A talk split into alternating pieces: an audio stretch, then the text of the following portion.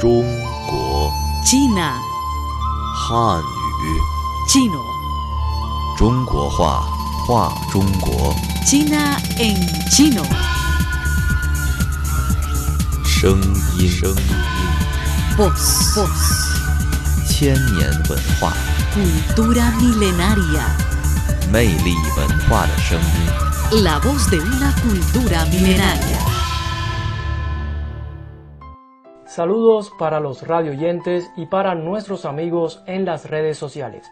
Bienvenidos a este programa especial con motivo del Día Internacional de los Museos. Me acompaña en el estudio mi amiga y colega Noelia, presentadora del programa China en Chino. Hola Shandy, hola a todos, 大家好。呃 con mucho gusto tengo esta ocasión ah, para conocernos en Facebook y también para pasar juntos este tiempo de Día Internacional de los Museos. Bienvenida. El Consejo Internacional de Museos estableció el 18 de mayo como fecha para conmemorar el Día Internacional de los Museos. Desde 1977, pues se celebra esta efeméride para aumentar la conciencia pública sobre el papel de los museos en el desarrollo de la sociedad. Desde entonces, esta iniciativa ha ido ganando apoyo de manera constante. China no se queda atrás y pese a algunos inconvenientes debido a la COVID-19, el gigante asiático también se une a esta celebración. China cuenta con múltiples museos para mostrar el amplio patrimonio cultural de la nación. Es por esto que en el día de hoy, Noelia nos hablará sobre las características de uno de estos museos. Noelia, por favor, bríndanos más detalles. Bueno, eh, hoy me gustaría presentar el Museo Nacional de Escritura China. El Museo Nacional de Escritura China se encuentra en la ciudad de Anyang, de la provincia central de Henan, y Henan eh, suele ser considerada la cuna de la civilización china. Y el museo se abrió al público en el año 2009 y cubre una superficie de 22.700 metros cuadrados. Eh, integra eh, las funciones de, por ejemplo, conservación, ah, la exhibición, por, mm, por supuesto, y la investigación de las reliquias culturales de la escritura china. El museo cuenta con una página muy bien elaborada, ah, con exquisitas fotos y también un video impresionante apoyado por la tecnología de realidad virtual, decimos. Bueno, si tienen interés pueden como, visitar esta página para ver cómo es el museo. La página debe aparecer en pantalla para que los amigos puedan visitarla. Y ahora arranquémonos el viaje por el museo Shandy. Adelante. Bueno, con ayuda de unas fotos que tengo preparadas. Bueno, Muy bonitas y- fotos. La primera foto es la vista aérea del exterior del museo.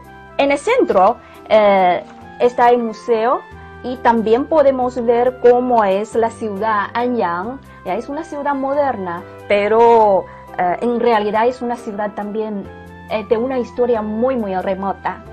Eh, vamos a ver la segunda. Con esta foto nos acercamos más a este museo y en el fondo de esta foto está el edificio principal del museo. Además, Shandy, aquí podemos ver una escultura delante del museo. Así es. Es un carácter chino en su forma antigua. Adivina, ¿qué significa? Se parece un poco al carácter Z, aunque es un poco diferente. Bingo, bingo, qué inteligente. Sí, es el carácter zi, pero en forma muy antigua se dice jinwen, eh, inscripción en vasijas de bronce. De acuerdo en la forma actual, el chino simplificado, este carácter es un poco más simple. Sí, más simple. Y este carácter tiene una historia de más de mil o dos mil años. De acuerdo. y vamos a otra foto. Y con esta foto ya llegamos a la plaza del museo. Podemos ver a ambos lados de la plaza hay 28, decimos, estelas en forma de huesos oraculares de bronce. Disculpa que te interrumpa, ¿y ese número tiene algún significado? ¿Por qué 28 exactamente? Muy buena pregunta.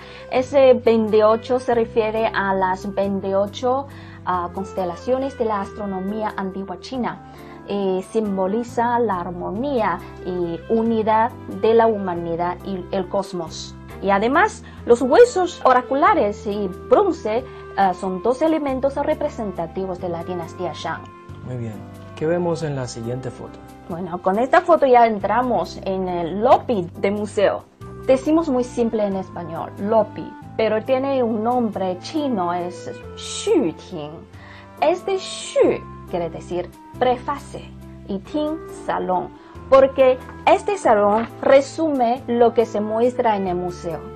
La perspectiva de esta imagen es mirar hacia arriba desde el centro de, En el centro salón. vemos el, el techo. Sí, y hay cuatro láminas, cuatro láminas con relieves ah, colgadas en las paredes. Cada lámina representa una parte de lo que muestra en el museo. Y la lámina en el norte muestra la historia de desarrollo de los portadores eh, de la escritura china, por ejemplo, los huesos, caparazones de tortuga, eh, tela de, de algodón o también láminas de bambú, ah, papel, etcétera, etcétera. Y la lámina en el este representa la evolución de la escritura china. En el oeste, eh, la escritura de huesos oraculares que acabamos de mencionar. Y la lámina en el sur presenta la gran familia de las escrituras de las etnias minoritarias chinas. O sea que desde que entramos en el museo, los visitantes tienen como un resumen o una guía de lo que van a ver más adelante. Sí. Y ahora entramos en un salón temático de este museo.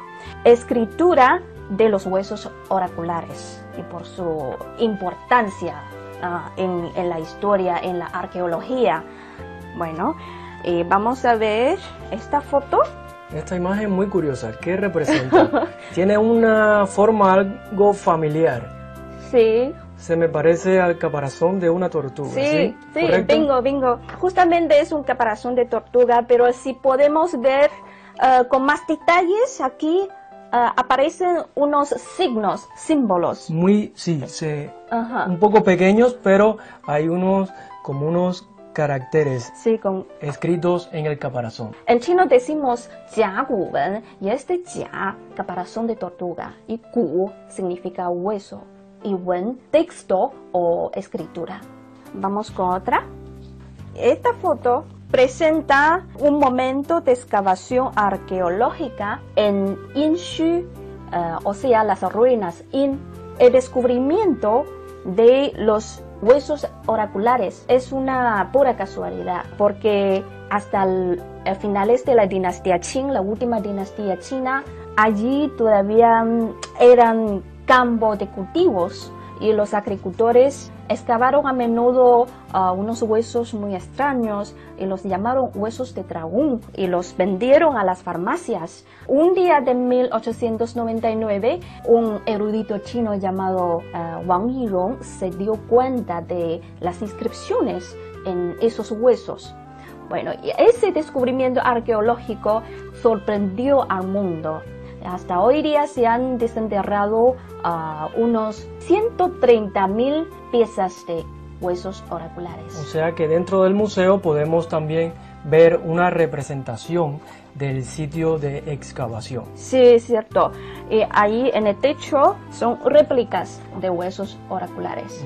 Además de ese salón temático, el museo dedica cinco salones para la historia de desarrollo de la escritura china. Vamos a ver a qué se dedican los cinco salones. Bueno, el salón 1 se dedican a, las, a los símbolos antiguos inscritos o pintados entre la época, decimos la época prehistórica a, a la dinastía Shang.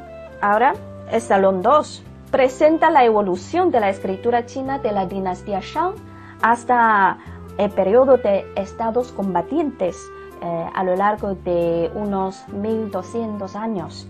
Eh, allí podemos ver muchos eh, objetos muy valiosos de bronce y eh, en ellos podemos ver las inscripciones y esas inscripciones en chino llamamos Jinwen y Jin en chino moderno, ¿qué significa? Jin. O- oro, ¿no? Oro, sí, exacto. Oro o metal. Pero en este lugar ah, se refiere específicamente a bronce. Bronce. Ujú. Jinwen, las inscripciones en vasijas de bronce. Y vamos al salón 3. Al entrar en el salón 3, Un guerrero de terracota. sí, un diga- así nos anuncia que va a contarnos el desarrollo de la escritura china después de la unificación del país por el primer emperador Qin Shi Huang. Bueno, y en este salón podemos como apreciar muchas obras eh, de caligrafía china. La caligrafía china se practica en diferentes formas y vamos a ver algunas. Es un juego de ajedrez chino y el carácter está en Jinben, inscripción en vasija bronce, es un pictograma. Vamos a otro. Este es Li Shu, estilo a los funcionarios. Es una obra a estilo cursivo. No, no conozco Es muy ninguna. difícil poder leer estos caracteres. A mí me parece eh, como una, una pintura. Es un arte Sí, una- escribir caracteres chinos. Sí. Y este está en estilo Xingshu, eso quiere decir estilo corriente. Xingshu. Esta foto, con esta foto entramos en el salón 4 sobre la historia de desarrollo de la escritura china. Po- podemos ver los grupos étnicos en esta foto. Y China es un, un país con 56 etnias y de ellos 55 son minorías étnicas. Y en este salón podemos eh, como conocer algunas escrituras de las etnias minoritarias. Al final entramos en el salón 5. En este salón podemos conocer la evolución de la, mm, ¿cómo se dice? El, el desarrollo de la impresión en China, eh, desde la impresión, la gran invención de impresión de tipos eh, como móviles hasta la tecnología digital de hoy. Bueno, con todo esto ah, es lo que quiero compartir con, con De acuerdo, todos. muchas gracias Noelia. Recordamos a nuestros amigos que si quieren visitar de forma virtual este museo o ver más detalles, como hemos visto en estas fotos hoy, pueden visitar la página web que aparecerá en la descripción de este programa. Muchas gracias Noelia por esta descripción tan detallada del Museo Nacional de Escritura China. Bueno, gracias a Shandy. Y amigos, si quieren aprender idioma chino, pueden visitar nuestra página web espanol.cri.cn. Busca China en chino. Muchas gracias. Así es, gracias.